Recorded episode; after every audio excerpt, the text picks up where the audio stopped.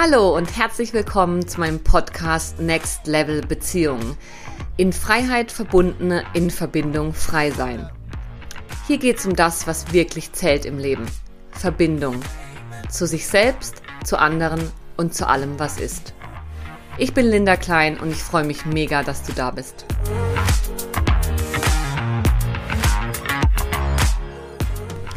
In dieser Folge spreche ich mit Michael Mokrus. Er ist Traumatherapeut, Supervisor und Trainer für verschiedene Körper- und psychotherapeutische Verfahren.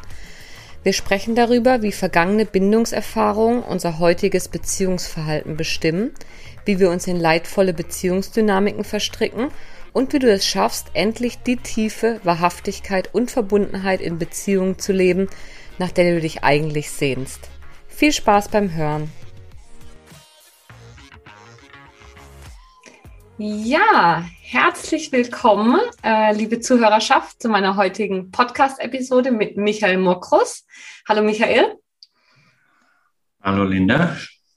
Ähm, ja, ich freue mich sehr, dass du heute da bist, Michael. Ähm, Michael Mokrus ist seit 30 Jahren Trainer in verschiedenen Körper- und psychotherapeutischen Methoden und er arbeitet in eigener Praxis mit Einzelpersonen, mit Paaren und auch als Supervisor wobei ganz verschiedene Ansätze seine Arbeit inspirieren, unter anderem achtsamkeitsbasierte Methoden, traumatherapeutische, Körper, Psychotherapie, buntes Gemisch. Und ich kenne Michael von meiner aktuellen Ausbildung, die ich bei ihm absolviere. Und zwar geht es da um äh, ja, die Arbeit mit und die Heilung von Entwicklungs- und Bindungstraumata. Und Michael und ich werden heute darüber sprechen, wie vergangene, oft schwierige Bindungserfahrungen unser heutiges Verhalten bestimmen, wie wir uns in leidvolle Beziehungsdynamiken verstricken und wie wir es schaffen, da auch wieder rauszukommen und Verbundenheit und Beziehungen so zu leben, wie wir es uns eigentlich wünschen. Genau. Ähm, Michael, ich würde super gern mit so einer klassischen Frage einsteigen, die ich jedem meiner Gäste stelle, und zwar der Frage, was bedeutet für dich Verbindung? Hm, erstmal danke für die ausführliche Einführung, die du gerade gegeben hast. Was für mich Verbindung bedeutet. Ich würde das vielleicht mal so formulieren, dass es das ist, was uns Menschen irgendwo als tiefste Sehnsucht mitgegeben ist, ne, was der, die Grundlage eigentlich jeder Heilung wie auch Verletzung ist. Ne? Also, ne, wenn wir verletzt werden, vor allen Dingen, wenn wir hier über Bindungs- oder frühe Entwicklungstraumata sprechen, ne? wenn wir uns von uns selbst abtrennen müssen, ähm, ne, da hast du im Kern sozusagen diese, dieses Grundprinzip von Heilung mit drin. Ne? Also dieser, diese Sehnsucht nach Verbindung.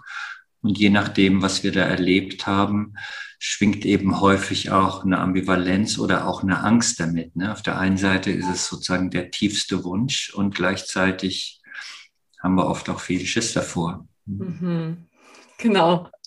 Und ja, ich schmunzel jetzt, wir beide schmunzeln, weil das natürlich auch ein sehr bekanntes Thema ist. Also jeder von uns kennt es ja in einer ja, geringeren oder größeren Ausprägung. Oder gibt es Menschen, Michael, die mit dem Thema überhaupt nichts zu tun haben? Ja, das, was ich gerade eben gesagt habe. Also einmal ist es sozusagen wie, Entschuldigung, ist es wie so eine, eine grundlegende Sehnsucht nach Verbindung. Ne? Unser Nervensystem ist ja angelegt und ist geeicht für sozialen Kontakt. Ja? Wir können nicht alleine überleben. Wir brauchen das als Quelle der Inspiration. Als, ne? Es ist mehr möglich, wenn wir im Kontakt miteinander sind, als wenn jeder so alleine vor sich hin wurstelt. Ja? Dazu kommt natürlich noch die ganze Überlebensperspektive, die was zu tun hat mit Fortpflanzung, mit und so weiter und so weiter, Sexualität und ne? also es ist ein komplexes Thema. Im Grunde aber drückt es eben so eine Sehnsucht aus, die immer hingeht zu was Größerem und zu etwas in Verbindung, ja? was das Gegenteil von eben von äh, Verletzung, Trauma und so weiter ist. Okay. Habe ich leider deine Frage vergessen? Was hättest du mich gefragt? Nee, ja, also so ein bisschen, ob hm. jeder von uns dieses Thema kennt und du hast es ja beantwortet. Okay. Also es ist ja so eine grundlegende Sehnsucht und jeder von uns hat ja in irgendeiner Form in der Biografie Verletzungen erfahren.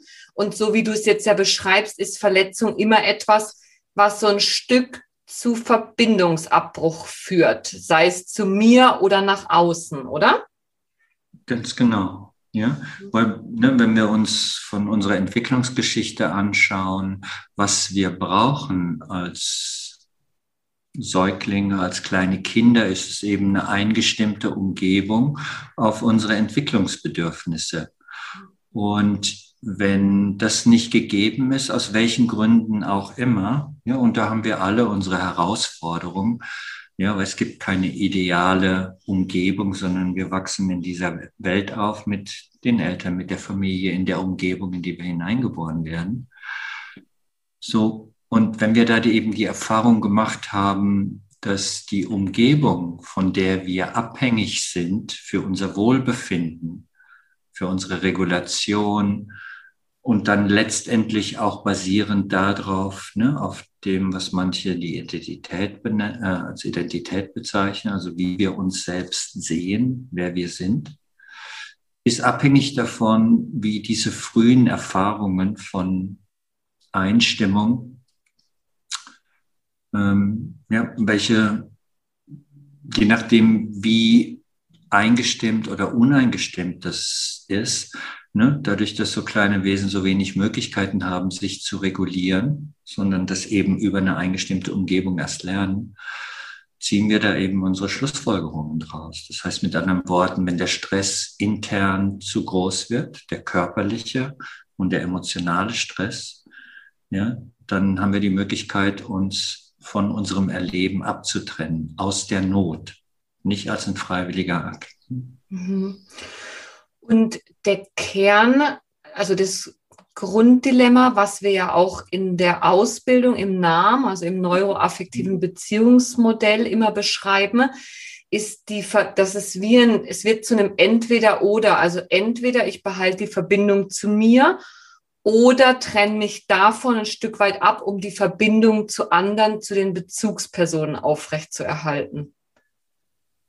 Das ist korrekt. Das ist das, was wir das Kern, den Kernkonflikt oder das Kerndilemma nennen, ne? dass kleine Kinder aufgrund ihrer Abhängigkeit vom Wohlwollen, der Freundlichkeit, dem Eingestimmtsein der Umgebung für ihr eigenes Wohlbefinden, also mit anderen Worten, um die Liebe zu erhalten, die sie brauchen, um sich gut entwickeln und wachsen zu können, ähm, bleibt ihnen nichts anderes übrig, als Anteile von sich selbst aufzugeben, ne, um sich einer Umgebung anzupassen, die oft suboptimal ist für kleine Kinder. Mhm. Und sag Michael, vielleicht da jetzt den, den Link zum Heute, zu uns als mhm. Erwachsenen, die ja alle ja in Beziehung sind und vielleicht in Beziehung sein wollen oder in anderen als da, wo wir sind. Mhm. Die Idee ist ja, oder die, die, Sehnsucht bleibt ja der Wunsch nach Verbindung, der nach gesunden, glücklichen, wahrhaftigen Beziehungen. Ich nenne jetzt mal ein paar große Worte. Und in der Realität gibt es ja häufig Schwierigkeiten. Nennen wir es mal so. Wie hängt das zusammen? Also auch aus deiner Erfahrung, wenn wir von diesen von dieser frühen Erfahrung reden und was Kinder tun, um mhm. geliebt zu werden und dem, wie heute unsere Beziehungen funktionieren. Ja, ich glaube, das Entscheidende hast du schon benannt. Ne? Ähm, für Kinder ist es ja eine Notwendigkeit, sich an die Defizite wie auch an das Gute in der Umgebung anzupassen, um irgendwie durchzukommen. Und daraus, um es ganz einfach zu sagen, ziehen wir Schlussfolgerungen. Ne? Und wir wählen bestimmte Strategien, um uns dem anzupassen, die letztendlich darauf beruhen, dass wir bestimmte Anteile von uns selbst zurückhalten. Und diese Strategien haben in der Vergangenheit für alle Menschen irgendwie funktioniert. Die haben uns dorthin gebracht, wo wir heute sind. Ja, das heißt, wir haben damals etwas gelernt in einer Umgebung und das, was es heute dann oft in Beziehungen so herausfordernd macht, ist, dass wir, um die Beziehung zu gestalten, ne, diesen Wunsch nach einer authentischen Begegnung und so weiter, was du gerade benannt hast, dass wir aber dafür diese alten Anpassungsstrategien benutzen, die weder uns angemessen sind, noch unseren, ne, unseren Partnern, Partnerinnen in dem Fall auf der Erwachsenenebene. Ne. Und das ist nicht linear, was, also ne, diese Entwicklung. Man kann nicht sozusagen das, was wir früher gelernt haben, eins zu eins übertragen auf Beziehungen heute. Ne? Das ist ja, was manche ähm, Ratgeber und Therapiemethoden sozusagen, ne, diese eine lineare Verbindung von dem, was wir früher gelernt haben, direkt übertragen auf das, wie wir uns heute verhalten. Und aus meiner Sicht ist das ein bisschen reduktionistisch gedacht und der wesentliche Teil, nämlich wie wir diese frühen Erfahrungen und Erlebnisse und vor allen Dingen diese Anpassungsstrategien, wie wir dieses Wissen darum heute organisieren, das ist ja das Entscheidende. Ja? Und wir lernen ja etwas dazu. Deshalb sagen auch die Bindungsforscher, man kann nicht eins zu eins aus einem frühen Bindungsstil ableiten, wie wir uns heute in Beziehungen verhalten werden. Ja, weil in der Zwischenzeit, ne, ich lebe in Köln, da wird man sagen, da ist viel Wasser den Rhein runtergeflossen. Wir haben also viel dazu gelernt. Und das wird oft wie so außer Acht gelassen. Ne? Wir sind sehr komplexe Wesen und wir sind entwicklungsorientierte Wesen. Und das ist nicht so linear. Das würde Menschen reduzieren auf etwas, auf eine reine Reizreaktionsmaschine irgendwie. Ne? Und dann, als ob wir dann einfach diese Muster immer wieder ausspucken. Dem ist ja nicht so. Mhm. Ja. Ähm, du hast auch schon mal so schön gesagt, ein Bindungsstil ist kein Persönlichkeitsmerkmal, sondern ein Bindungsstil ist immer eine Beziehungsdynamik. Also etwas, was sich im Moment in der Beziehung zwischen zwei Menschen formt, mhm. geprägt natürlich durch das, was jeder von beiden mitbringt. Ähm, und also meine Erfahrung, und ich weiß, viele meiner Klienten und vielleicht auch deiner, da geht jetzt die Frage ein bisschen hin, ist ja, dass sich irgendwie die Dinge wiederholen.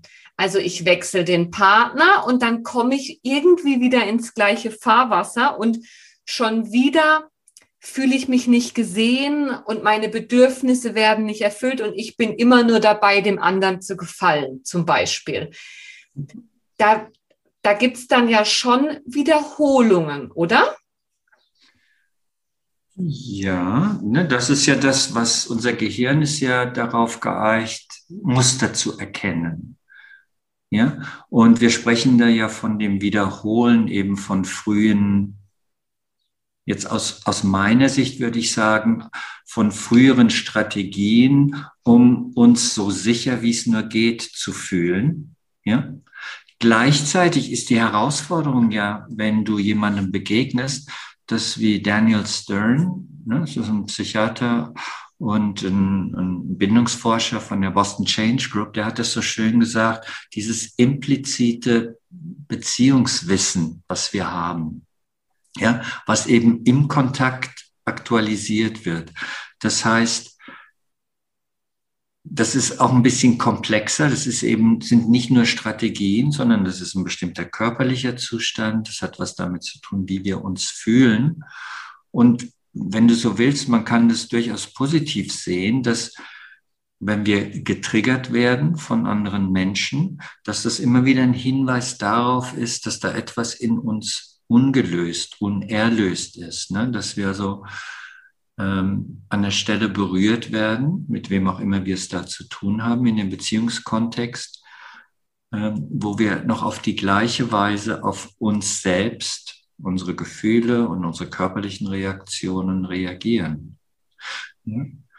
Also mit anderen Worten, es scheint so zu sein, das würde ich unterschreiben aus meiner eigenen aus meiner eigenen Entwicklungsarbeit und der Arbeit eben auch mit, mit Menschen und mit Paaren, dass da eine Tendenz ist, sich immer wieder die gleichen Menschen auszusuchen, weil es ist vertraut. Und damit kennen wir uns aus im Sinne von, das hat damals schon funktioniert. Ja?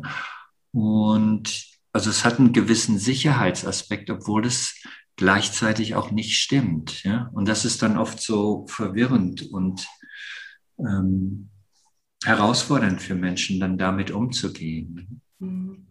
Ja, genau. Ich finde, du beschreibst da was so Wesentliches. Dieses, wir suchen uns das, was wir kennen. Und es hat damals funktioniert, zum Beispiel mich von meinen Gefühlen oder von meinen Bedürfnissen abzutrennen und lieber zu gucken, dass es dem anderen gut geht. Also zum Beispiel meiner Mama oder meinem Papa. Und mhm. heute, äh, und es hat ja funktioniert in Anführungsstrichen im Sinne von, na ja, so war es halt und ich bin ja durchs Leben gekommen. Und wenn wir dann heute losgehen und Beziehungen gestalten und dann immer wieder ja, auf jemanden treffen und dann sofort unsere eigenen Bedürfnisse wegpacken, dann, wie du sagst, gibt es einerseits so eine Vertrautheit und andererseits ist es ja aber auch leidvoll. Ganz genau, ja. Und Michael, wie, ähm, ich weiß, es ist eine sehr große Frage, aber vielleicht können wir es auch an einem Beispiel machen. Wie ist der Weg daraus sozusagen? Also wie wie komme ich davon weg, das, was früher funktioniert hat und mich heute leiden lässt, die alten Strategien umzuwandeln, ja, in, in das, was mich heute vielleicht wirklich erfüllt? Das ist keine große Frage, das ist die Gretchenfrage. Ja. ja, so. Und das Erste ist genau das, was du beschreibst. Einmal, dass wir das erkennen. Ja? Und dass wir das anerkennen, den Überlebenswert in, ne, in den sehr ähm, extremen Formen, dann ging es ums Überleben. Das hat etwas möglich gemacht. Und wir müssen erstmal anerkennen, was ist denn das Gute? Was, ne, was ist denn die gute Intention, wenn ich mich selbst von meinen Bedürfnissen abtrenne? Ja, um anderen nicht zur Last zu fallen und so weiter, was immer da so die Ideen dahinter sind. Ne? Früher diente es mal, ne, für Kinder ist das ja eine intelligente Strategie.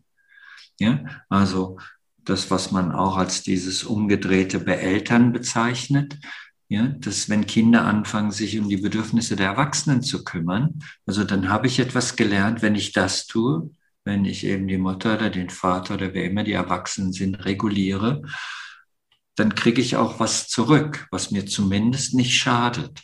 Ja, und es ist besser, als wenn ich die in ihrem,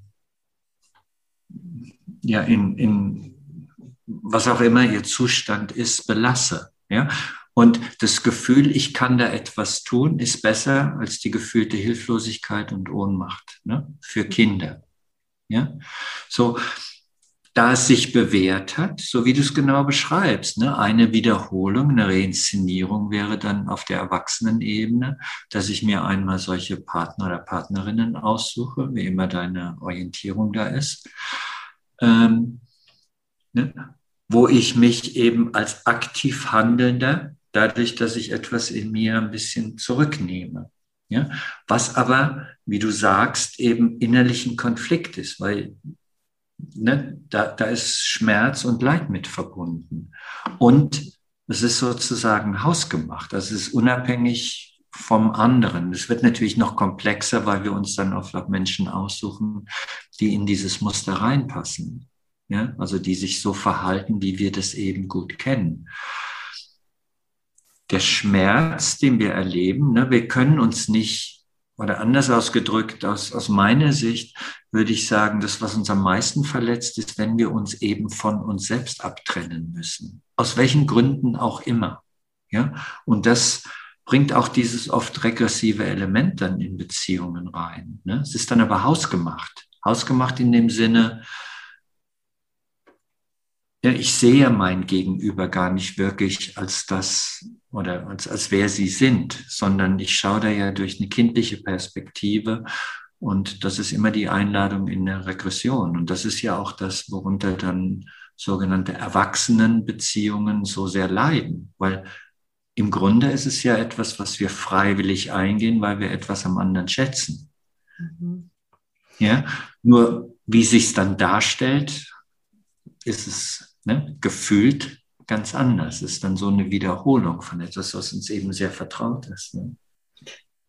Mhm, genau, und du hast jetzt gesagt, so, so der erste Schritt wäre wirklich mal das Erkennen, Anerkennen und auch ein Stück weit Wertschätzen von dem, was wir mal erlebt haben oder welche Strategien wir mal schlauerweise entwickelt haben, um mit der Umgebung umzugehen. Mhm. Und ähm, was dann? Weil also ich kenne, also viele, viele Menschen kommen ja auf diese Erkenntnis, oh Mist, das wiederholt sich, Mist, das hat mit mir zu tun. Und im ersten. Schritt, also zumindest war es bei mir so, ist es ein verdammt, es liegt an mir. Kommen dann ja auch Schuld- und Schamdynamiken allenfalls mit hoch. Also jetzt, jetzt habe ich es erkannt, okay, Mist, das wiederholt sich, hat mit mir zu tun, war damals schlau, heute will ich es aber anders. Wie weiter an der Stelle? Naja, das, was du beschreibst, ist ja kein Wertschätzen und Anerkennen, sondern dann kommt sofort ein Urteil. Verdammt, was stimmt denn mit mir nicht? Ne? Und dann kommt dieses Scham- und Schuldbeladene. Ne? Und wenn ich da nochmal kurz darauf zurückkommen darf, Linda, im Kern geht es eben darum, dass Kinder können sich nicht gut fühlen in einer schlechten Umgebung.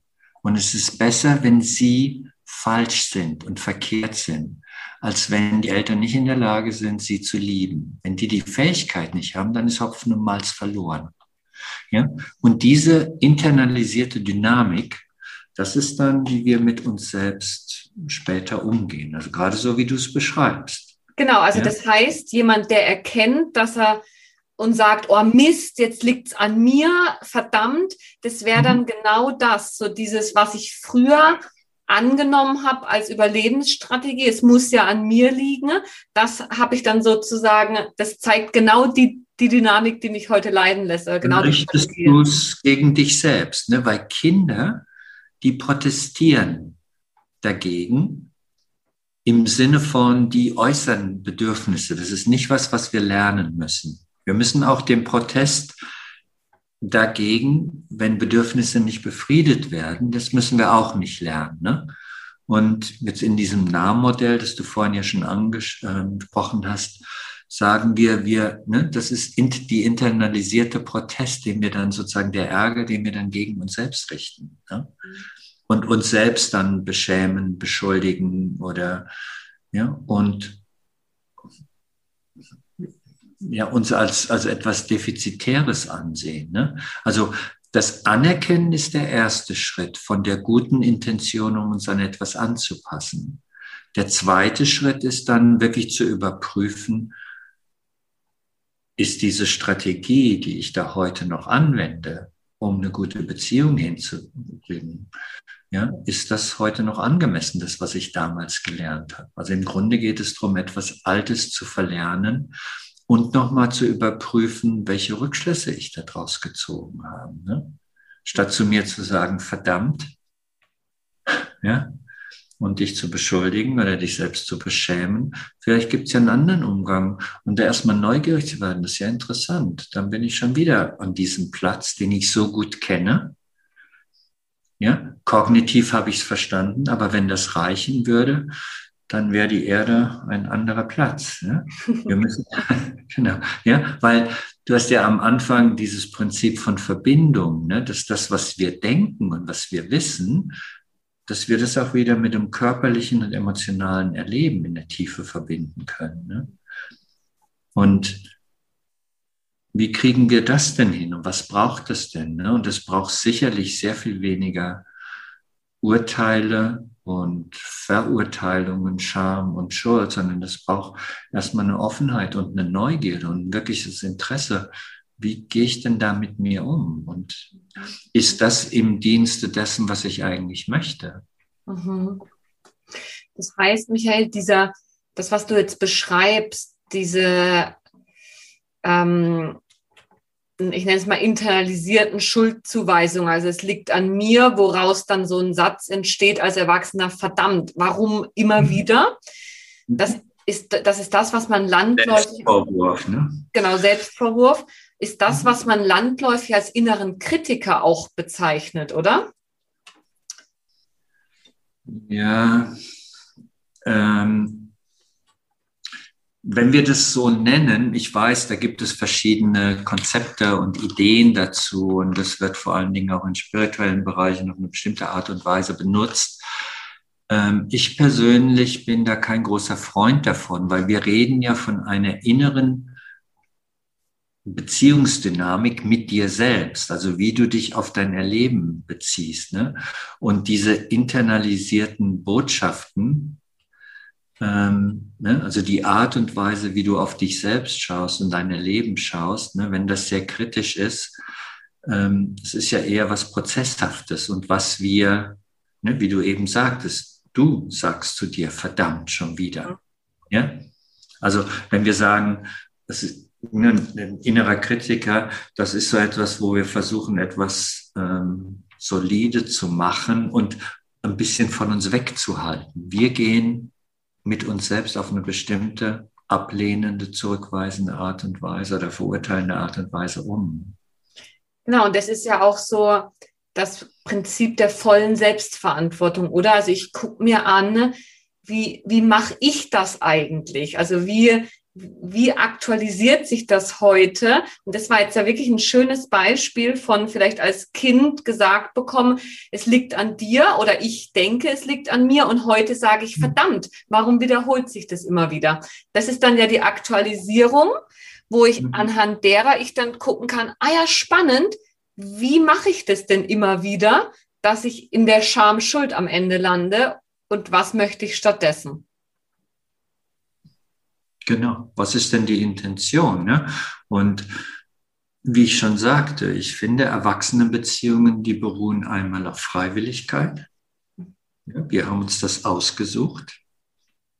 Mhm. Und das ist natürlich kulturspezifisch immer, wird anders gehandhabt, was da eine gute Beziehung ist, wie das aussieht, wie die Regeln sind. Ne? Das ist natürlich auch von dem soziokulturellen Kontext abhängig. Also Freiwilligkeit und die beiden anderen Aspekte, die ich wesentlich finde, die haben zu tun mit Würde und mit Freiheit. Ne? Mhm. Ja? Und wenn du das sozusagen, ja, wenn du, wenn du eine Beziehung, eine Begegnung, Kontakt darauf gründest, dann ist das eine ganz andere, es hat eine ganz andere Basis. Ja? Nochmal, das ist ja das Gegenteil von dem, was Kinder zum Guten oder weniger Guten erleben. Ne? Wir können uns das nicht aussuchen, es ist nicht freiwillig. Und wenn wir von ähm, Entwicklungsdefiziten oder Trauma sprechen und den Folgen davon, dann reden wir sicherlich nicht über Würde und Freiheit und Bezogenheit und Freundlichkeit und Eingestimmtsein. Mhm. Ja, dann reden wir eben über das Gegenteil davon. Das heißt, auf der Erwachsenenebene, dass wir das einfach nicht vergessen. Was ist es denn, was, was uns hier wichtig ist? Hm? Und Michael, wie, weil ich beschäftige mich tatsächlich seit ein paar Wochen mit diesem Begriff der Würde oder mit dem Empfinden von Würde. Ich finde es gerade sehr spannend, dass du es ansprichst. Wie würdest du das denn umschreiben? Was, was, was bedeutet Würde in Erwachsenenbeziehungen oder für mich als erwachsene Person?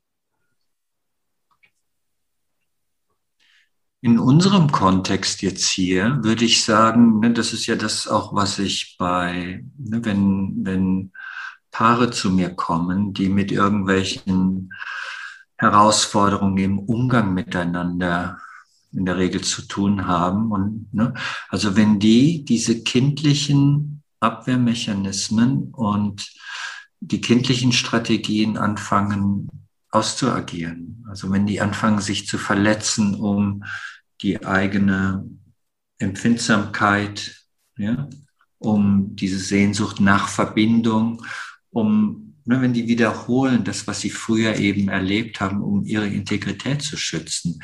Wenn das ausagiert wird, dann geht die Würde verloren. Ne?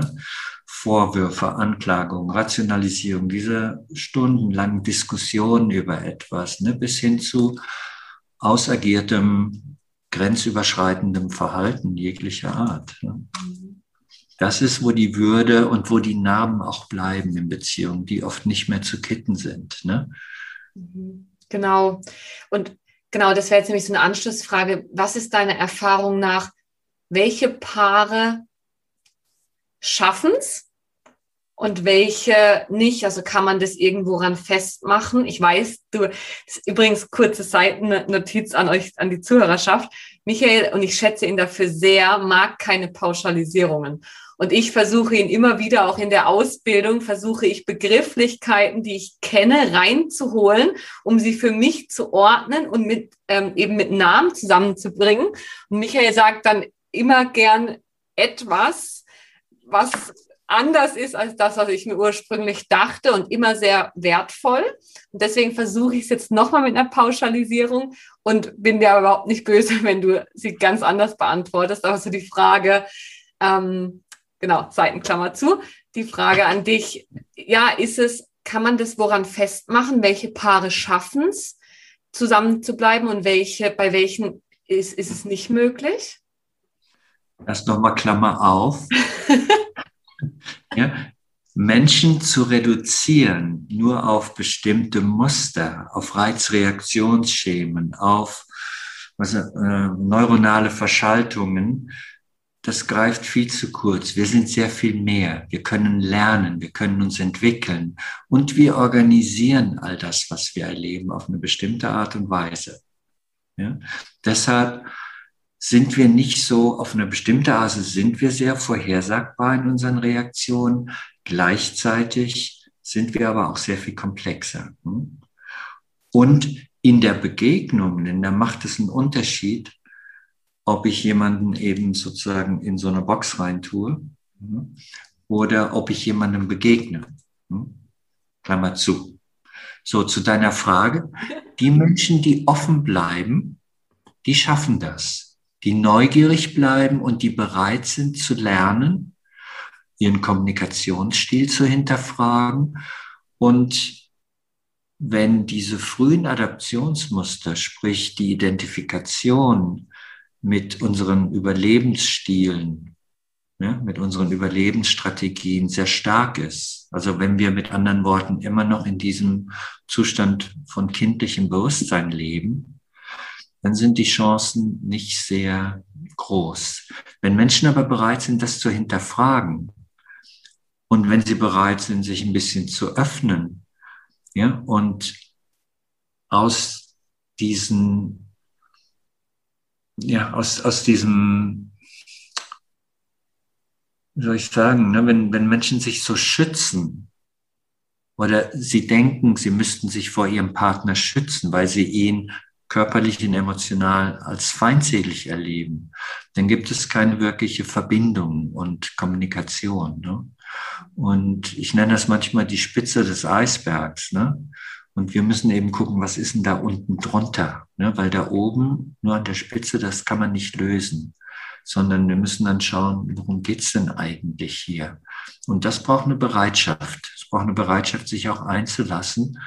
Und also, ne, um deine Frage kurz zu beantworten, ich würde sagen Offenheit, Bereitschaft zu lernen, zu verlernen und auch Bereitschaft, wirklich aufzutauchen und in Verbindung zu gehen. Mhm. mhm.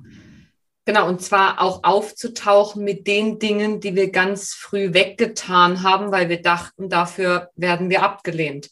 Und die dann Richtig. heute hochzuholen und zu zeigen, trotz der kindlichen Ängste, das ist wahrscheinlich auch eine der Herausforderungen die brauchen wir nicht hochzuholen, Länder. Die sind eh die ganze Zeit da. Das ist ja genau das, was die Schwierigkeiten in der Beziehung macht. Ne? Weil viele Menschen, die wünschen sich ja mehr Verbindung.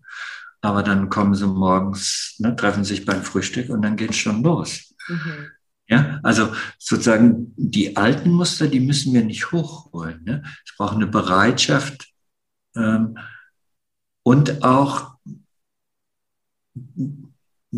viele Menschen müssen lernen, darüber so zu kommunizieren, dass es nicht sofort ein Vorwurf, eine Anklage, eine Schuldzuweisung oder irgendetwas ist, sondern ne, dass sie lernen, über sich zu sprechen und wie sie Dinge erleben. Und das andere, was du sagst, das steht auch zu erwarten. Ne, wenn diese, das, was früher, was wir abschneiden mussten, wenn es heute wieder hochkommt, dann ist es oft eben mit Unsicherheit, Verletzlichkeit oder Empfindsamkeit im positiven Sinne. Oft auch ist es was Schmerzhaftes, was man dann eben, ne, womit man lernen kann, umzugehen. Mhm. Nicht immer und nicht in der Tiefe so wie Menschen, die eben frühe Traumatisierung erlebt haben. Da gibt es auch viele Graduierungen, Abstufungen, aber im Kern ist es eigentlich das. Einen respektvollen Umgang miteinander da zu finden. Also das heißt auch so ein Stück weit, dass ich eine liebevolle Verbindung wieder oder dass ich die wieder als liebevoll erlebe in Verbindung, dass ich es als liebevoll erlebe in Verbindung mit all meinen Teilen oder mit all meinen Facetten zu sein und die dann auch in Verbindung zum anderen zu zeigen und dort dann auch liebevoll empfangen zu werden. Nicht unbedingt. Das ist die kindliche Fantasie, dass mhm. alles immer liebevoll und eingestimmt empfangen wird. Mhm. Das ist eine kindliche Fantasie. Das ist, was wir als Kinder brauchen. Mhm. Als Erwachsene, ne? in Namen sagen wir, ohne wirkliche Autonomie keine Intimität. Ja, weil das geht immer zusammen. Also wir brauchen eine bestimmte Entwicklung hin zu etwas Eigenständiges, um wieder freiwillig in Verbindung zu gehen. Sobald du das Gefühl hast, ich pauschalisiere jetzt ein bisschen, ne, dass dein Wohlbefinden abhängig davon ist, wie der andere reagiert. Also ob der das liebevoll empfängt oder ob der eine andere Reaktion darauf hat. Das können wir eh nicht kontrollieren. Ne? Wir können ja nicht die emotionale Reaktion auf uns von einem Menschen kontrollieren. Aber ob wir uns davon abhängig machen, ähm, ne, das macht den Unterschied. Ne? Okay. Also ob unser Wohlbefinden davon abhängig ist, wie jemand auf uns reagiert, im, ne, im weitesten Sinne. Okay, das heißt also, es ist, der Kern ist wirklich die Verbindung zu mir selbst. Punkt. Und dann von dort aus natürlich ein sich beziehen auf den anderen, aber auch unabhängiger sein bezüglich der Reaktion. Und es braucht natürlich oft erstmal einen Rahmen, was viele Paare eben, wo sie sehr gefordert sind, das hinzukriegen, dass man etwas an- und aussprechen kann, ohne dass es direkt eine Reaktion darauf gibt. Ne? Also in manchen ähm, in, in manchen Schulen und manchen therapeutischen ähm, Richtlinien nennt man das ein Zwiegespräch, also dass du überhaupt irgendwas mal sagen kannst, ohne dass der andere direkt darauf reagieren muss, sondern dass es erstmal da stehen kann. Ne? Und dass man also mit anderen Worten ähm, eine Atmosphäre schafft, die eben anders ist als das, was wir erwarten, was wir gewohnt sind und wo es mit anderen Worten relativ sicher ist. Ne? Also wo du auch mit, wie du das nennst, Anteilen auftauchen kannst, ähm, die du sonst ausgespart hast. Ne? Aber die sowieso, wenn du mit jemandem zusammenlebst, dann, dann ist das ja da, es ist ja im Feld. Nur brauchst du eben wie eine andere Atmosphäre. Ne? Das ist so, als ob du, ne, ich, das kennst du ja von mir, ich benutze diesen Begriff der Marinade. Ne? Wir sind sozusagen ne, aufgewachsen in einer ganz bestimmten Marinade und wie ein Hering, der in so einer Marinade liegt, der wird dazu. Ja, wenn wir aber anfangen, dann heute in den Erwachsenenbeziehungen ähm, andere Aromen in dieser Marinade zu bringen, ne, dann werden wir auch zu etwas anderem. Also es ist so ein, etwas, was sich gegenseitig beeinflusst. Und das gilt eben auch auf die Art, wie wir miteinander kommunizieren. Mhm. Und wenn wir uns nicht sicher fühlen, oder mit anderen Worten, ne, Sicherheit hat ja was zu tun mit dem Zustand in unserem Nervensystem. Also wenn ich ständig übererregt bin, dann interpretiert mein Gehirn das als, hier ist irgendwas Bedrohliches im Gange. Und wenn ich so meinem Partner oder meiner Partnerin begegne, ähm, da wird nicht viel Gutes bei rauskommen. Im Sinne von, dass ich näher an das komme, was ich mir da eigentlich wünsche, was immer das sein mag in Beziehungen. Und sagt dieses schöne Bild der Marinade, Michael. Ähm, würdest du sagen, dass Menschen, die heute typischerweise, mh, mm, also es gibt, die einen sind ja eher die, die ihre sagen wir mal, sich sehr auf den anderen fokussieren und gucken erstmal, wo ist der andere und sich vielleicht vergessen. Und es mhm. gibt Menschen, die, wie gesagt, sehr pauschalisiert eher bei sich bleiben und gucken, dass es nicht zu nah wird.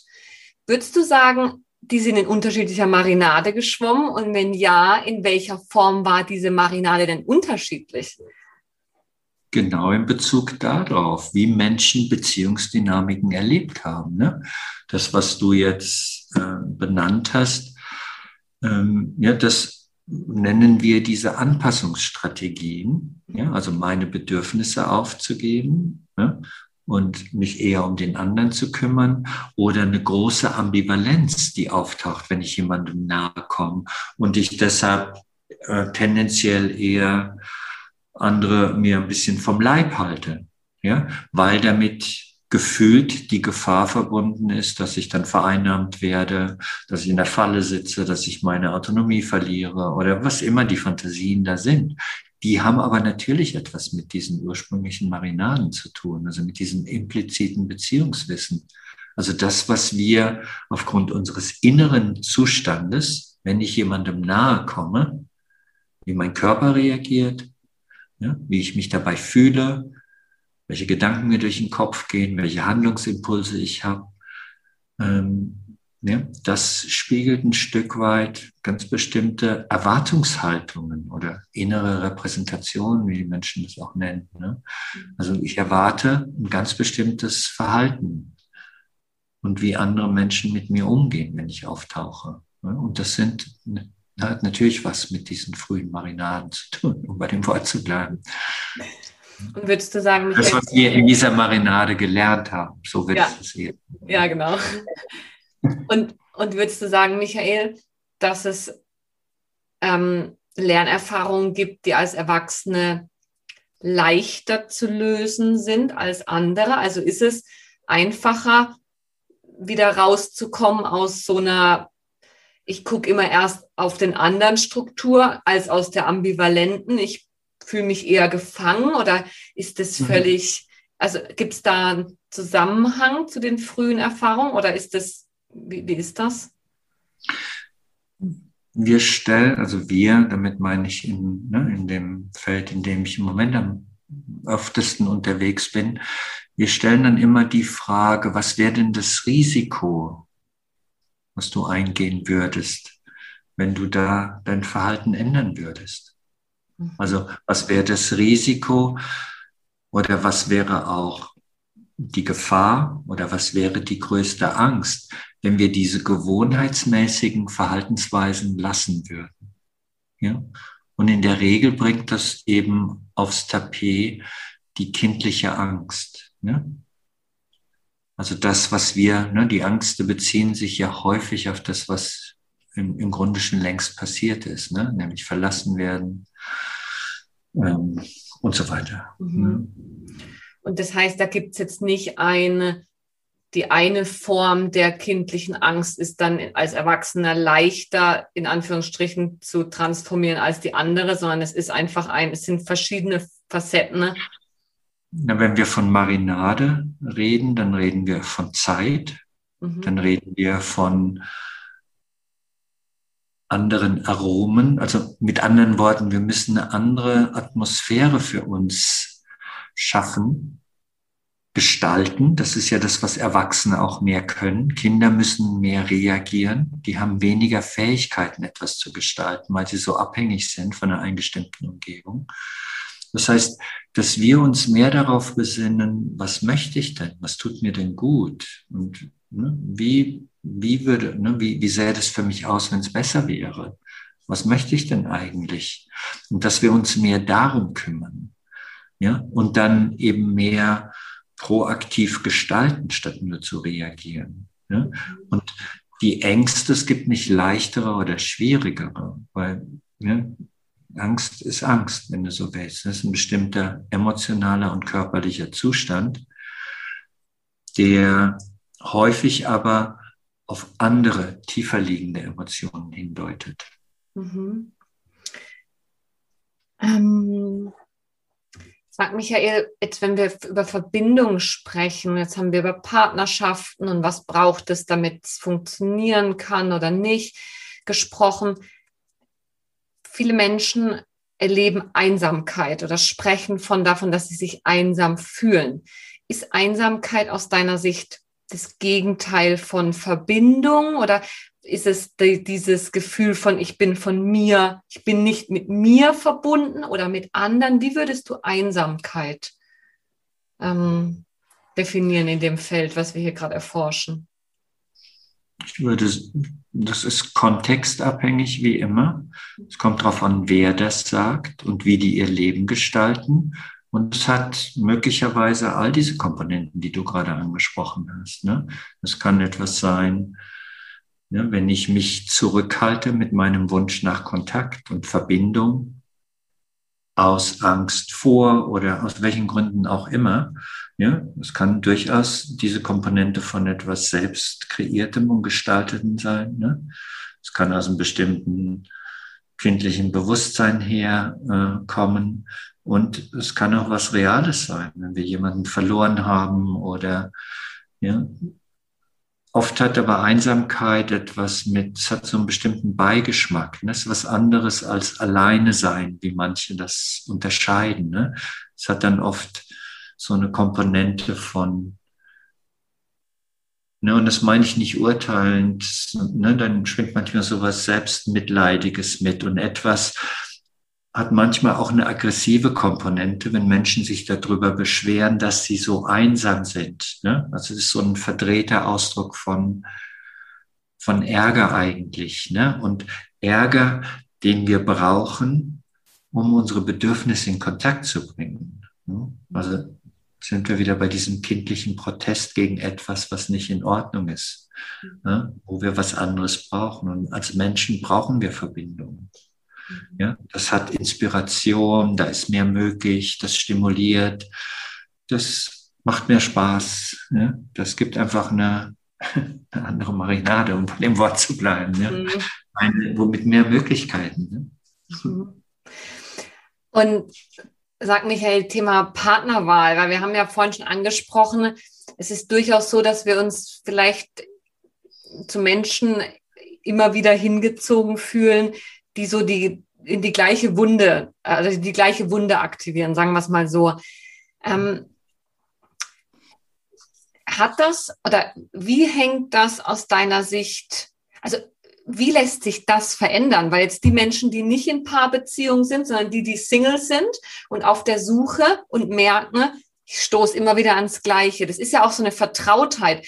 Eigentlich, ich habe gerade gestern eine Klientin, die mir erzählt hat, ja, also da gäbe es schon einen Mann, aber den finde ich wie langweilig. Ich wüsste, der wäre gut für mich, aber irgendwie langweilig. Und dann gibt's halt diese Art Mann und ich weiß genau, am Ende wird's nicht gut gehen, aber da zieht's mich hin. Ich denke, das ist was, wo viele meiner Zuhörer und Zuhörerinnen mit, ähm, ja, das nachvollziehen können. Was würdest du denen, denen sagen? Naja, dann müssten wir ein bisschen gemeinsam schauen, was hat es denn mit diesem Urteil von langweilig auf sich? Hm, mhm. Ja, was verurteilen die denn und wie viel Raum geben sie sich damit, jemanden wirklich kennenzulernen? Ja. Mhm. Also wir müssen, wir, nicht wir müssen, aber sozusagen Entwicklung hat ja was damit zu tun, dass wir immer wieder hinschauen, was gerät uns denn in den Weg zwischen dem, was wir sagen, was wir wollen. Also ich wünsche mir einen Partner und dann suche ich mir komischer, zufälligerweise immer wieder die falschen aus, in Anführungszeichen. Mhm. Oder ja, sobald ich jemanden näher komme, kommt dieses Urteil, der ist langweilig. Ja, also wäre wieder eine gute Frage, jetzt aus meiner Perspektive, was verurteilst du denn da so als langweilig? Und was denkst du denn, womit du in Kontakt kommen würdest, wenn du das sein lassen würdest? Wenn du jemanden erstmal kennenlernst, bevor du ihn so abqualifizierst. Ja? Und was Urteile halten uns ja immer ein bisschen auf Distanz. Mhm. Ja? Und Langeweile ist in der Regel ein Urteil, weil Menschen sind nie langweilig. Und gibt es einen Zusammenhang zum Nervensystem, also vom Nervensystem her gedacht, Michael, so dass man wie sagen kann, dass wir vielleicht manchmal Langeweile mit Entspanntheit auch tatsächlich verwechseln, weil wir es gewohnt sind, dass Aufregung, ja, ein aktiviertes Nervensystem, ähm, ja, mit, mit, mit Anziehung verwechselt wird. Du nickst, ja. Ja, ja. Da gibt es alle möglichen Kombinationen. Ne? Und wie du schon sagtest, du hast ja ein Beispiel gewählt, wo jemand jemanden kennenlernt und dann taucht sofort das Urteil auf, das ist langweilig. Da, wo ich mich aber hingezogen fühle, da weiß ich im Vorhinein schon, das geht nicht gut aus. Ja, so hat es, glaube ich, beschrieben ja. eben. Mhm, genau. Ja. Und wenn wir das jetzt ein bisschen untersuchen würden gemeinsam, dann kannst du mit ziemlicher Sicherheit sagen, dass wir bei ganz bestimmten, auf bestimmte Muster, auf die diese Person reagiert, jetzt, ne, egal ob das gleiche oder gegengeschlechtlich ist, ne, die eben anziehend sind, die vertraut sind. Und wenn wir so rasch urteilen, in der Regel ist das das Spannendere, weil da passiert was Neues und was Offenes, was wir noch nicht so kennen. Und das ist meistens tendenziell eher das Gegenteil von langweilig. Aber es ist aufregend. Ne? Mhm. ja, und vielleicht auch ein bisschen, je nachdem, wo man herkommt, das macht ja auch Angst. Also was Neues, was man noch nicht kennt. Das, das macht keine Angst, das macht neugierig. Mhm. Angst macht immer nur das, was wir schon so gut kennen. Mhm. Das ist das Schöne, finde ich, im Namen bei uns, diese, diese wirklich konsequent ressourcenorientierte Perspektive. Also wirklich dieses, auch dieses ich finde, das ist ein, ein so wohlwollendes Menschenbild, wie ich es noch in keiner, und ich habe mir viele Therapieformen angeschaut, wie ich es wirklich noch nie in der Konsequenz und Tiefe erlebt habe. Das finde ich so schön. Hm. Ja, das ist ja, worum es auch letztendlich geht. Es geht ja um Menschen und es geht genau um diese menschliche Qualität. Ne? Und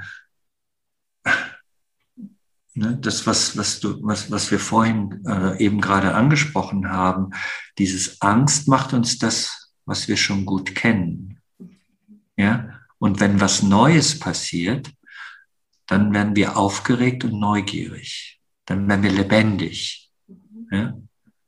Und diese Unterscheidung, die finde ich extrem hilfreich und wichtig. Ne? Und wenn, wenn wir uns daraufhin immer wieder ein bisschen so überprüfen, ähm, Ne? Und, mal, und dann schauen, was hat es mit diesen Urteilen auf sich? Ne? Und das kennst du ja wahrscheinlich auch aus dem professionellen Kontext.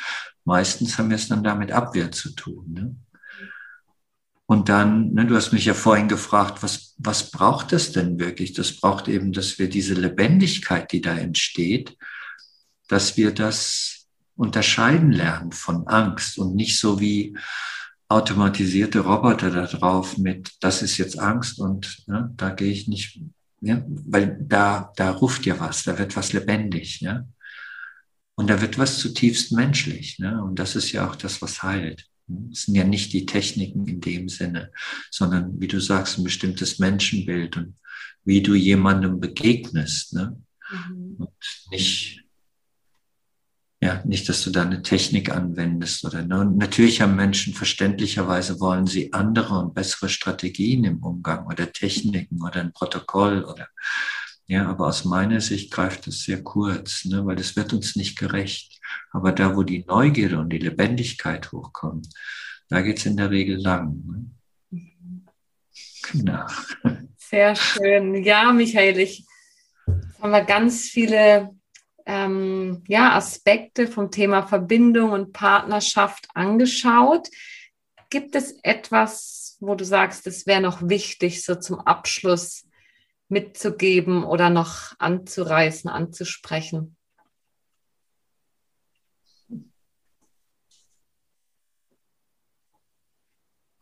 So was Paarbeziehungen angeht, ähm, ist für mich nochmal, ähm, war das, was ich vorhin gesagt habe, das hat was zu tun mit Würde und mit Freiheit, also mit diesem respektvollen Umgang miteinander und gleichzeitig auch sich eben äh, den Raum zu erlauben, den wir alle brauchen. Also dass ne, eine gute Beziehung, dass die sowohl eben Verbindung wie auch Autonomie braucht. Mhm. Ja, weil wir brauchen beides, um ganz zu werden oder ganz zu sein. Mhm. Ja, und die Kunst ist immer, wie, wie schaffe ich diesen, diesen Rhythmus? Ne? Und das ist eben die Herausforderung, weil unsere Rhythmen, unser Tempo, ja, unsere Bedürfnisse, sie sind dann nicht immer gleich gelagert und zeitlich auch gleich. Ne? Also wie verhandle ich dann das? Ähm, ja, und, und, wie kriege ich das hin? Und da gibt es sicherlich auch Menschen, die besser zueinander passen als andere. Mhm. Und ich freue mich sehr über dieses Schlusswort von dir, Michael, weil mein Podcast heißt ja genauso in Freiheit verbunden, in Verbindung frei sein. Also genau dieses, dieses Wechselspiel für sich auf eine, eine schöne. Art zu gestalten zu können. Und das ist natürlich dann nochmal komplexer in Beziehungen, ne? Weil es ist schon komplex genug mit uns selbst. Ne? Und ich will hier jetzt nicht den Menschen die Hoffnung nehmen, die dir zuhören. Aber ne, also es ist eigentlich eine hoffnungsvolle Botschaft. Ne? Aber wir brauchen eben beides. Und für viele Menschen ist es eben ein Entweder-Oder. Ne? Und die fühlen sich dann auch sehr schnell bedroht in ihrer Autonomie oder in ihrer Verbundenheit, wenn die anderen nicht so sind, wie wir sie gerne hätten, damit es für uns passt. Ne? Und das hat eben im Kern etwas, was Beziehung garantiert scheitern lässt. Ne? Mhm. Genau. Also, ja. Entschuldigung. Nee, nee, mach ruhig. Nee, für mich war noch so dieses, vielleicht so zum Abschluss dieses Hoffnungsvoll noch zu betonen. Ähm, ich mache die Erfahrung und du auch, oder? Es, Heilung ist möglich, Veränderung ist möglich. Menschen können glückliche Beziehungen gestalten, ne? wenn sie ihren Weg gehen, auch wenn sie vielleicht von einem anderen Platz ursprünglich kommen, oder? Das ist ja das Natürliche, was wieder durchkommt, wenn wir mehr gestalten und weniger reagieren. Ne? Das gilt ja nicht nur für Beziehungen, das gilt für unseren Planeten, das gilt für die Herausforderungen, mit denen wir es gerade zu tun haben. Ja, also eine, eine ganzheitlichere Sichtweise auf, wie Dinge zusammenhängen. Ne? Und ähm, weniger in diesem Entweder-Oder, sondern viel mehr in dem Und-Denken und in der Gleichzeitigkeit. Ne? Und ähm, ja. Und das, was uns eben so ausmacht als Menschen, was uns auch so besonders macht. Ja, vielen lieben Dank, Michael. Ich freue mich sehr. Von Herzen danke, dass wir diesen Austausch machen konnten heute. Danke dir für deine guten Fragen. Und ich hoffe, ähm, ne, das ist vielleicht eine kleine Anregung und ähm, Stimulation und Inspiration gibt, ein bisschen darüber nachzudenken und, und wie gesagt, ein bisschen ähm, etwas in die Marinade, wenn ich das Wort nochmal nutzen darf, reinzubringen, was einen anderen Geschmack hat als das, was im Moment so viel im Kollektiven und in diesen Zeiten einfach äh, vorhanden ist auch. Ne? Also vielen Dank. Vielen Dank, Michael. Und liebe Zuhörerschaft, in den Show Notes findet ihr wie immer die Kontaktdaten auch zu Michael, also seine Homepage. Und er bietet ganz viele Seminare und Ausbildungen an. Also für Fachpersonen stehen viele Ausbildungen, offene Seminare, aber auch, wo ihr als, ja, Interessierte hingehen könnt. Guckt einfach mal rein. Und ja, ich, lieber Michael, freue mich, dich dann bald wieder in Zürich hoffentlich live zu sehen. Und das sieht gut aus. Genau. weitergeht. Ja, okay. herzlichen Dank, Michael. Ja, danke dir, Linda. Tschüss. Tschüss. Ja, das war mein Gespräch mit Michael und ich hoffe, du hast ganz viel Aha-Erlebnisse und viel, viel Inspiration mitnehmen können. Und zu deiner Info, Ich werde ab sofort nur noch alle zwei Wochen eine neue Episode rausbringen, weil ich gern weiterhin so viel Herz, Energie und Engagement in meinen Podcast stecken möchte wie bisher und gleichzeitig super viel 1 zu 1 Arbeit mache, sodass es einfach nicht mehr reicht, um jede Woche den Podcast zu bespielen. Und apropos 1 zu 1, wenn auch du es leid bist, dass deine alten Prägungen immer noch dein heutiges Beziehungsverhalten bestimmen und du stattdessen endlich deine Sehnsucht nach wahrhaftiger, bewusster und erfüllender Partnerschaft Wirklichkeit werden lassen willst, dann melde dich sehr gern bei mir und wir schauen, wie ich dich auf deinem Weg dorthin unterstützen kann. Auf www.linda-klein.com slash Kontakt findest du ein Kontaktformular oder kannst direkt einen ersten unverbindlichen Termin buchen. Also, bis zum nächsten Mal. Ciao, ciao!